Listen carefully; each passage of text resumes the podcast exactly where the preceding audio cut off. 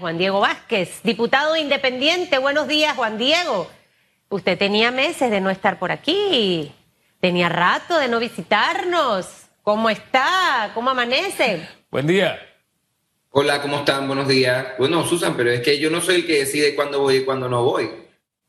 O sea que la productora no te está invitando. Esa es una aseveración. La productora, los presentadores, el canal, yo la verdad no sé, pero o el presentador también, yo no sé, pero no, simplemente me invitaban. Sea pues serio. creo, que, creo que de 10 veces que me invitan, 9 digo que sí, así que culpa mía no puede ser. Bueno, vamos a investigar porque a nosotros nos encanta conversar con usted. Total.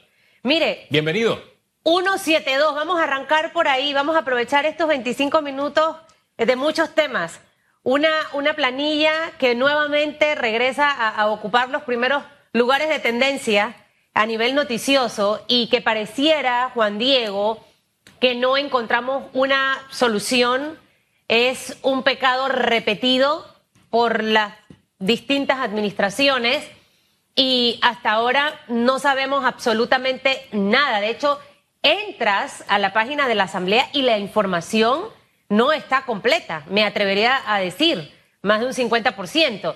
Eh, ¿Qué opina usted de la 172? Forma parte de la Asamblea y saber si la utiliza en el caso suyo Juan Diego Vázquez. Bueno, mira, en primer lugar, es siempre tratar de dejar claro, no para justificar, yo no justifico eso y ahora vamos a hablar de eso con más profundidad, pero que la planilla existe en la Asamblea y en todas las instituciones del Estado que cuentan con presupuesto. Eso para dejarlo claro de, salida. Lo segundo, la ley de presupuesto, que es ley de la República, valga la redundancia, es muy clara en cuanto a cómo debe funcionar esa planilla para la Asamblea y para todo el Estado. Debe funcionar como se llama para servicios especiales que cumplan con dos casos. Uno, no pueden ser empleados públicos en otra institución. Y dos, no pueden ser contratos que tengan que ver con funciones que ya alguien puede cumplir según los cargos establecidos en la planilla. Por ejemplo, si yo tengo a Susan nombrada en la planilla permanente, que creo que es la 001, y está nombrada como comunicadora o como periodista, yo no podría meter a Hugo por una 172 para un cargo de periodista, porque ya tengo en la planilla permanente a periodista. Te pongo otro ejemplo sencillo. Yo, diría entonces que no debe haber ni un solo abogado en esa 172 haciendo servicios de asesoría legal, porque la Asamblea debe tener por lo bajo 500 abogados. Entonces sería ilógico y a mi juicio ilegal meter un abogado más mediante esa planilla que su nombre lo dice, es para servicios especiales. Yo lo que creo, y hay que dejarlo muy en claro, es que como tú lo dijiste o lo dijo Flor en las glosas, en la, en la presentación que hizo en antes, es una planilla que, se, que se, se, pensaba extinta, porque la cantidad de dinero asignada fue bajando con el tiempo, fue subiendo en el periodo pasado, hubo un punto en el que fue bajando y se mantuvo así. Este año el diputado Silva, que está en la Comisión de Presupuesto, cuando escucha la sustentación del presupuesto, también revisa a dónde va el dinero a los diferentes rubros y nota un aumento importante en, esa, en, ese, en ese sector, en ese renglón de 172.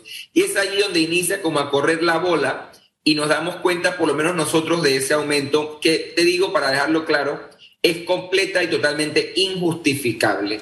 Y también para aclarar, porque aunque lo he respondido creo que varias veces, pero hubo un colega que yo creo que en una confusión dijo cosas que, que no son correctas, este diputado no tiene a ni una sola persona en esa planilla. Al punto que te digo, yo no sé cómo sería para que yo contrate a alguien.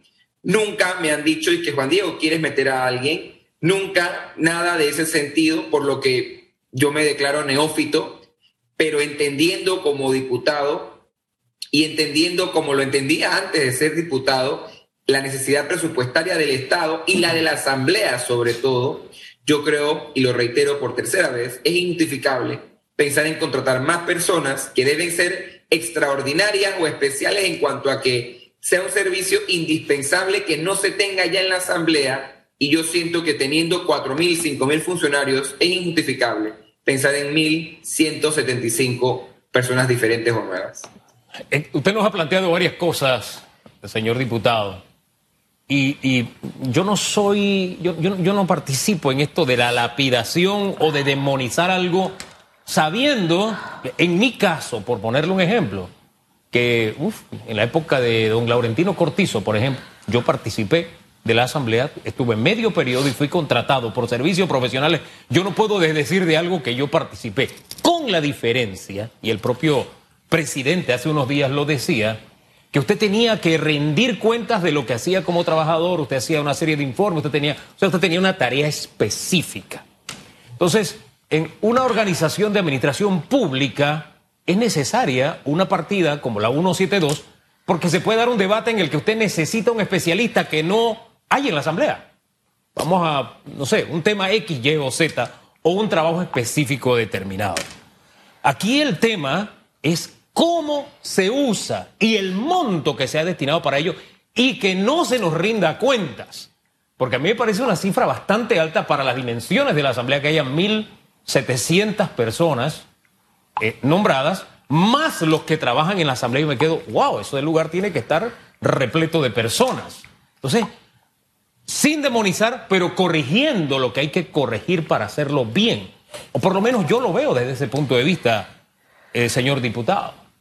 No, no, no, es que es tal cual, definitivamente no puedo negar que podrían existir casos muy específicos en los que fuera necesario algo como eso, porque te reitero, no es el tema de que exista o no, es el tema de que la ley y el manual de cargos lo ha definido, yo creo que muy bien, servicios especiales.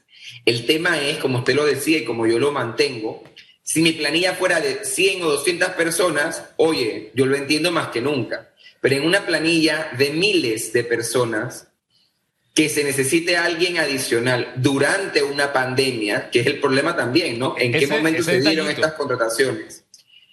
Cuando, como yo digo, yo no lo digo, yo no, yo no, yo he defendido y defenderé la Asamblea como institución, por lo menos el tiempo que esté allí y seguramente después, pues soy un hombre democrático y las personas que plantean el cerrar la asamblea son personas que tal vez, como yo, que digo que no lo viví, pero que entiendo la dimensión de la discusión política, tal vez no estaban en la dictadura cuando la asamblea no existía y las leyes las hacían nueve personas escogidas por la cúpula militar o por la cúpula política del momento.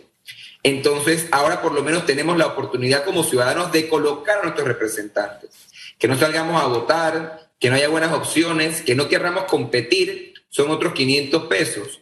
Sin embargo, sin duda, lo que hay que controlar es esos informes. Y yo soy de la tesis que esos informes, toda vez van a pagar a personas con plata pública, tienen que ser publicados. Y como le he dicho al Contralor desde el día uno, la pregunta es ¿por qué no están publicados? Eso es todo lo que yo pregunto. Claro. Aparte de la publicación, eh, yo iría un poco más allá. Sé que será difícil, lo que pasa es que yo soy un poco más exigente porque rendir un informe es muy fácil que un experto te lo arme.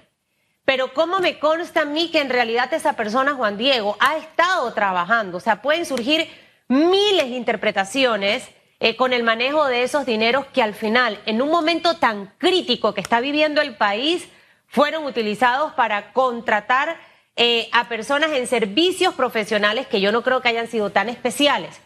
Una empresa, si tiene una planilla su prioridad es que esa planilla no aumente, porque tú no puedes aumentar si no hay retorno para esa empresa y justificarlo en tu presupuesto. Sin embargo, en el Estado pareciera que la plata está por allí tirada, hay un palo, tú vas agarrando y vamos a hacer eso y vamos a hacer lo otro.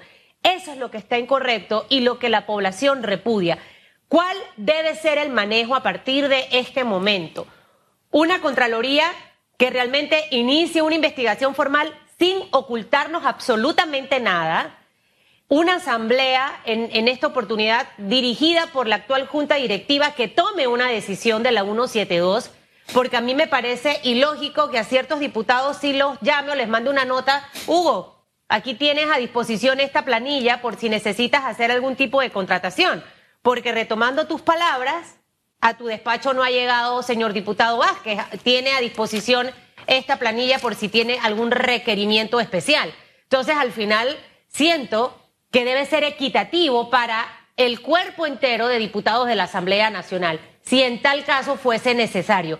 ¿Cuáles son esos pasos a seguir? Me siento como en un déjà vu hace un par de años hablando del mismo tema y que, y que tú sabes cómo se siente el país frustrado, como que la gente se te ríe en la cara, como que yo me tengo que parar a las 4 y 55 todos los días para trabajar honradamente y que fácilmente hay gente que dispone de dinero, hace lo que les da la gana, porque muchos están aprovechando este momento, Juan Diego, para hacer política ya, rumbo al 2024, porque de eso se trata. Eso no es de que tengo un buen corazón y quiero ayudar a mi circuito. No, allá hay un interés detrás de todo esto. ¿Qué puede hacer el presidente actual? ¿Qué puede hacer el contralor? ¿Cuál es la propuesta en la mesa? Mira, es tan sencillo como esto. Lo primero, yo tengo que rescatar para poder mantener la objetividad de mi comentario, que en la asamblea, y aunque yo no puedo distinguir entre quién trabaja en qué planilla, en la asamblea como institución hay personas que hacen una labor. Lo que a mí me preocupa, sobre todo ahora que he entrado y que conozco a estas personas, es que yo en las comisiones, en el pleno, en los departamentos, siempre veo a la misma gente. O sea que para una comisión que tiene 20 asesores o 30 asesores nombrados, yo nada más veo a uno, dos o a tres siempre haciendo el trabajo. La pregunta siempre es qué hace el resto. Y ahí es donde lo que tú dices cobra valor. La pregunta regresa. ¿Se necesitan 1.750 personas dando servicios especiales? ¿O se necesitan 100 o 200 o 20? Lo tercero, hay que recordar que esta asamblea decidió, sin consulta con nosotros, que cada diputado se le entrega, no se le entrega, que cada diputado se le hace disponible aproximadamente 20 mil dólares al mes en planilla. Por lo que ya de por sí, para mí sería difícil pensar en, pensar en servicios especiales cuando yo, por ejemplo, no llego ni a la mitad de ese monto mensualmente. Entonces, todo regresa a, para mí, dos cosas. La transparencia y la rendición de cuentas, que son temas que están muy bien incluidos en la propuesta de reglamento que yo presenté junto a otros colegas de diferentes bancadas y que de haber sido discutido y aprobado, otra fuese la realidad, porque obliga claro. tanto al diputado como a los servidores públicos de la Asamblea a presentar estos informes obligatoriamente, cumpliendo requisitos específicos que hoy tristemente no están. Mi recomendación para el presidente de la Asamblea sería la que es desde el día que lo conocí, antes de ser ambos juramentados diputados y es que le demos prioridad al reglamento de la Asamblea. Yo entiendo que el país vive momentos difíciles y que en estos últimos días de la Asamblea, en este año, requieren que aprobemos leyes como justamente el presupuesto. Y eso nos pone como contra el tiempo. Sin embargo, nunca es tarde para aprobar las leyes, no solamente que son necesarias, sino que esta es necesaria y el país la quiere y el país la espera. Para el Contralor sería claridad el Contralor ha tomado su puesto, yo, yo de una manera irresponsable, a mi juicio, el Contralor primero aseguró, yo creo que tres o cuatro entrevistas dijo públicamente que no, que no, que no, que no, y después que la abuelita le decía y que la pena y que, y que le bajaron el ego, pero esto no se trata de él, él tiene que entenderlo. Se trata del trabajo que la institución que él dirige debe hacer y que están tirando, y hay que investigar si es cierto o no, porque tal vez puede ser que algunos informaciones noticiosas no son tan, tan certeras como pueden ser. Entonces hay que ver si lo que han tirado de que hay una dualidad y luego sale otra y luego sale otra, son o no son ciertas. Lo cierto es, y te lo digo yo muy personalmente, yo jamás como Contralor General de la República firmaría 8 millones de dólares en este momento, ni para la Asamblea ni para ninguna institución con una planilla tan alta como la tiene. Y esa es una de las preguntas que él debe responder. Es que ahí está parte del detalle, como diría Cantinflas, este filósofo decía eso, ahí está el detalle. ¿Cómo es posible que todo lo que se paga tenga que pasar por esa firma en Contraloría y Contraloría no tenga un control? Ahora bien, eh, eh, el, el punto es que con todo esto, un grupo de la sociedad civil organizada está pidiéndole al Contralor que le informe al país sobre esta eh, planilla que diga en qué trabaja la gente, cuánto gana, etcétera, etcétera. Y el Contralor tiene 30 días para responder un habeas data ahí, creo que se llama ese recurso, no sé muy bien. Eh, ¿La Contraloría es la que tiene esa respuesta? Porque cuando se le ha pedido a la Asamblea dice que no tenemos un sistema donde podamos informar sobre esto. Entonces me quedo pensando, ¿quién es el que tiene la información de qué hace esta cantidad de personas? Sin duda, para mí hay dos realidades. La Asamblea debe tener esa información. Lo que ocurre, como han respondido, que para mí no es correcto, es que no tienen un sustento informático. Pero los papeles que firma cada persona, ya sea del contrato o el informe famoso, debe existir en la, en la, en la Asamblea Nacional. Yo ayer inclusive me dirigí a hablar con la directora de Recursos Humanos, no la encontré, porque yo creo que ella debe tener la información y que de tenerla debe publicarla. Asimismo, el Contralor debe tener esta información porque, si no estoy equivocado, la ley habla de esa certeza, que debe existir esa certeza del informe a la hora de hacer el pago, porque de eso se trata. Yo le voy a pagar por el servicio que usted ofreció, debe existir una prueba, una evidencia o una justificación de que usted realizó tal trabajo. O sea que ambas instituciones deben tener esa información y ambas deberían publicarla ayer. Una pregunta, Juan Diego, que me queda, porque en el recibido conforme con el resto de los servicios que se ofrecen al Estado, tú tienes que entregar toda una serie de documentos. Un funcionario bajo servicio profesional no debe entregar una factura. Eh, estamos hablando no más de dos mil personas, entre comillas, que usted te agarra a, contadores expertos y créame que eso se lo sacan así de rápido. Eh, levantar la documentación en una tabla de Excel, pues si no tienen la plataforma digital. Ahora yo voy un poco más allá no soy abogada, desconozco eh, eh, cómo se maneja internamente ciertos temas de la Asamblea, pero ¿por qué no una propuesta más adelante robusta, profundizarla, de la eliminación de esa planilla? Y quiere que le diga por qué. Porque a lo mejor lo puedo reglamentar de otra forma y muchos diputados hacen esto, Juan Diego. Con el perdón de los funcionarios que voy a mencionar. Eh, ¿Cómo está, señor Lao? Le estoy mandando una cantidad de currículum. Ahí le van a llegar el mensajero. Eh, señor ministro del MOP, ahí le estoy. Estas llamadas y estos chats y estos encuentros entre diputados, ministros y directores de instituciones se da. Miremos la cantidad de gente que está metida en la planilla de la Caja del Seguro Social. ¿De dónde viene? La mayoría de diputados de la Asamblea Nacional. Entonces, a mí qué me, me, me hace pensar que probablemente esta planilla, la 172 en otras instituciones, también es utilizada para esto. Si cuando tú conversas con la gente que nombran muchos diputados, yo estoy por servicio profesional, es la respuesta que te dicen, no tengo eh, contrato permanente. Entonces yo creo que sería bueno revisar, probablemente eliminar esto crear o normar algo distinto que te permite establecer controles como los que tú decías al inicio, 20, 50, 100 personas bajo estos parámetros, porque es entendible que en un momento dado puedas necesitar ese tipo de servicios, pero no dejarlo tan abierto. Ahorita han sido 8 millones, pero antes era muchísimo más. Y adivina, de esa plata hasta el sol de hoy no sabemos absolutamente nada. Fue como si se me hubiera perdido un dólar de mi cartera. Y eso es lo que no puede pasar, Juan Diego. Esta historia tenemos que cortarla. Ya, no podemos repetir esto en el 2021 otra vez. Mira, yo estoy totalmente de acuerdo y lo reitero, es injustificable. Y el Contralor decía en estos días que, que él había aprobado 8 millones y que el Contralor anterior había aprobado cientos de millones, pero es que todo está mal. Y como tú lo dices, el hecho de que él haya podido llegar al puesto y no haya encontrado qué pasó mal, pero que día que pasó es una vez más no entender su función.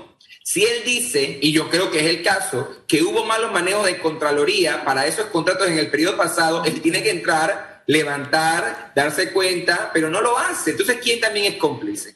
Entonces, eso es lo primero sin duda. Lo que tú dices que lo que ocurrió y lo que ocurre ahora no puede quedar en simplemente eso, ocurrió. Lo segundo, y aquí tal vez me pongo yo un poco más filosófico, pero es que Susan, la fiebre no está en la sábana. El tema no es ni esta planilla ni la otra planilla. El tema es que si, como tú dices, los diputados llaman a las personas a que les den puestos y las personas aceptan, el problema es el diputado. El problema es el ministro o el director que cede. Claro. El problema es la persona que está en la casa que piensa que el diputado tiene que resolverle esa necesidad de conseguir un trabajo y que lo orilla. Porque mira, yo te digo con toda eh, realidad que hay personas que se me acercan también, personas con enorme necesidad. Eso no, lo, eso no lo niego y no lo reclamo, porque yo entiendo la necesidad de la gente y un padre o madre de familia que tiene una necesidad imperante, que su hijo no come, él no va a discriminar. Lo que yo creo que hay que hacer, que lo que yo intento hacer es explicar a las personas que la pobreza no se rompe individualmente, sino se rompe con políticas públicas. Pero por eso creo que el problema al final tiene que estar enfocado en lo que ocurre desde el diputado y en lo que ocurre desde la Contraloría y entender también que hay que explicar a la ciudadanía cómo debe funcionar la Asamblea y cómo debe funcionar un diputado o una diputada. Ahora bien, al final todo se trata de, voluntad política, de voluntad política, porque es como el manejo de la economía en una casa. Si mi esposa me pregunta a mí, oye, ¿y esto en qué se gastó? Yo no tengo ningún problema en decírselo, es esto, mostrar, es aquí, está allá. y cuando se habla de esta planilla, es como un gran hoyo negro, es tan difícil saber o prácticamente imposible saber. Hagamos memoria, la Contraloría pasada se enteró de lo que estaba pasando cuando hubo un alejamiento entre la Asamblea y el Ejecutivo. O sea, hubo un manejo político. Y no hemos superado entonces eso, que mientras estamos bien, hay un matrimonio, estamos bien, nadie se cobijan el uno al otro. Usted habló de complicidad. ¿Es que tenemos que esperar una ruptura? No, porque al final es el dinero de cada uno de nosotros, señor diputado. Mira, y es que, ¿cómo te lo... En efecto, es que lo que, lo que tú has dicho de lo que ocurrió en el, en el quinquenio anterior, de cómo mágicamente el Contralor encuentra lo que por mucho tiempo aprobó, es lo mismo que ahora. No puede, el Contralor no tiene en estos casos un control solamente posterior. Y sí es cierto que la ley, que a mi juicio es un error en la misma, habla como de una inserción sin mayores controles en algunos casos en los que se incluye a la Asamblea. Sin embargo, la Contraloría tiene una función que es medular, que es constitucional y que ninguna ley puede estar por encima de eso, que es la fiscalización del fondo público. Y yo creo que, y fue antes, mucho antes de mi época, se escucha de buenos contralores, se escucha de personas que hacían una, que tenían capacidad de fiscalización, porque no puede ser que hay cosas que se paren, porque uno escucha las cosas que a veces paran o, mantienen más en tiempo de análisis antes de refrendar, pero que estas cosas las refrenden casi que automáticamente.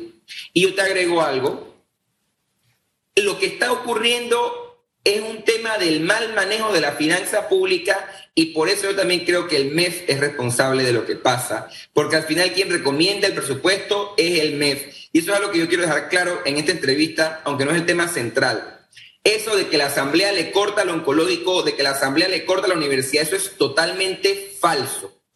Y yo, como lo he dicho por estos últimos 20 minutos, no soy el defensor irrestricto de la Asamblea ni el que justifica nada, pero las cosas como son.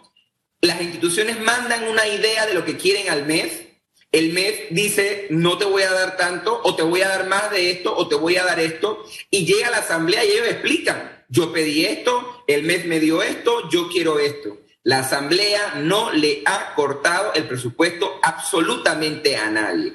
Y eso hay que dejarlo muy presente. Pero así mismo, como no se lo corta a nadie, no se lo puede aumentar. El MEF tiene que estar de acuerdo con esa recomendación por lo que no podemos solamente pensar que el dedo está en la asamblea, que no digo que no lo esté, ojo, ¿quién los pero corta, también tenemos que llamar a todos los responsables como responsables. Para entender un poco cuando dices que la asamblea no es la que corta el presupuesto al oncológico, la Universidad de Panamá, la Facultad de Medicina, la tecnológica, entonces ¿quién sí corta o decide vamos a bajar aquí o vamos a bajar acá?